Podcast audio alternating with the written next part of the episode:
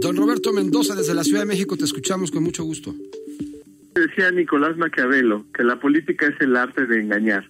No podría haber mejor ejemplo que el presidente. Desde sus campañas se ha enredado en varias mentiras y verdades a medias, que ha tenido la necesidad hoy en día de incorporar en su discurso la frase se puede comprobar como una primera defensa a sus propios dichos. ¿Por qué el presidente tiene que mentirnos? Porque se le está terminando el tiempo de gracia que tenía para culpar de todo a los gobiernos anteriores y a los supuestos neoliberales. Yo creo que ya va siendo hora de que asuman las consecuencias de sus actos de gobierno. 2020 sería el año más importante de su mandato, pero vivimos una enorme crisis. En esos 365 días no hubo una sola buena noticia, sino un caudal de desastre. Quien quiera defender al presidente dirá que ha sido igual en todo el mundo, pero no. Las decisiones de otros gobiernos han sido diferentes. Incluso el propio presidente ya no presume una mentira que se diluyó como muchas otras. Los demás países no reconocen la estrategia que ha seguido este gobierno como exitosa. Muchos incluso la han calificado de desastrosa. El presidente miente, ya sea porque le pasan mal los datos, como cuando dijo que las vacunas se atrasarían, porque la ONU había pedido a México que dejara que países más pobres se vacunaran primero,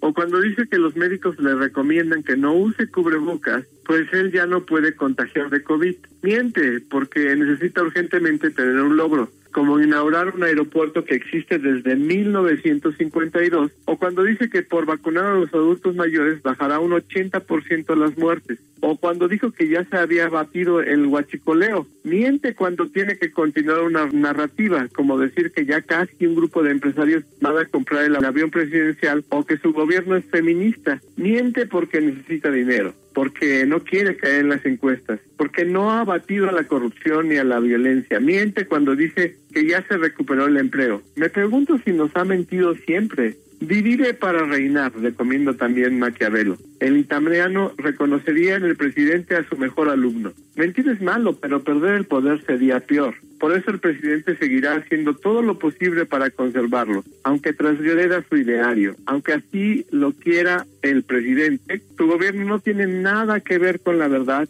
ni con la fraternidad, ni con el amor al prójimo. En el país se han definido ya, como tú lo has dicho, muchos candidatos y candidatas. Hay que hablar de una que se distingue en el país. Se llama Claudia Naya. Es la candidata a la gubernatura de Zacatecas. Vale la pena pensar en quién es ella y por qué creerle en su discurso. La conozco desde hace 15 años y siempre ha vivido su vida con un empuje diferente al de cualquier otra persona.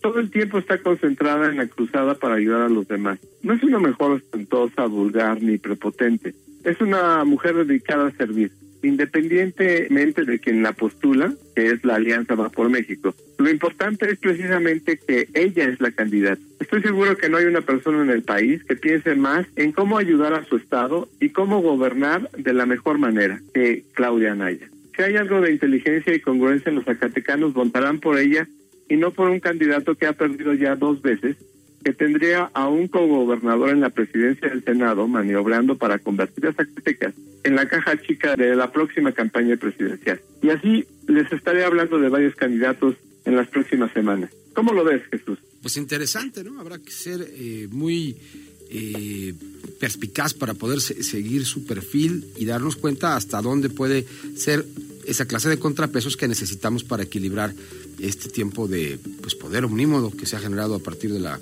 llegada del observador a Los Pinos. Bueno, ni a Los Pinos, al Palacio Nacional. Gracias por todo, Robert. Te mando un abrazo. Muchísimas gracias, Jesús. Un abrazo ahí a todos en San Luis Potosí. A todo dar. Bueno, son las 6 de la tarde, 33 minutos. 6 de la tarde con 33. Nos vamos con más noticias.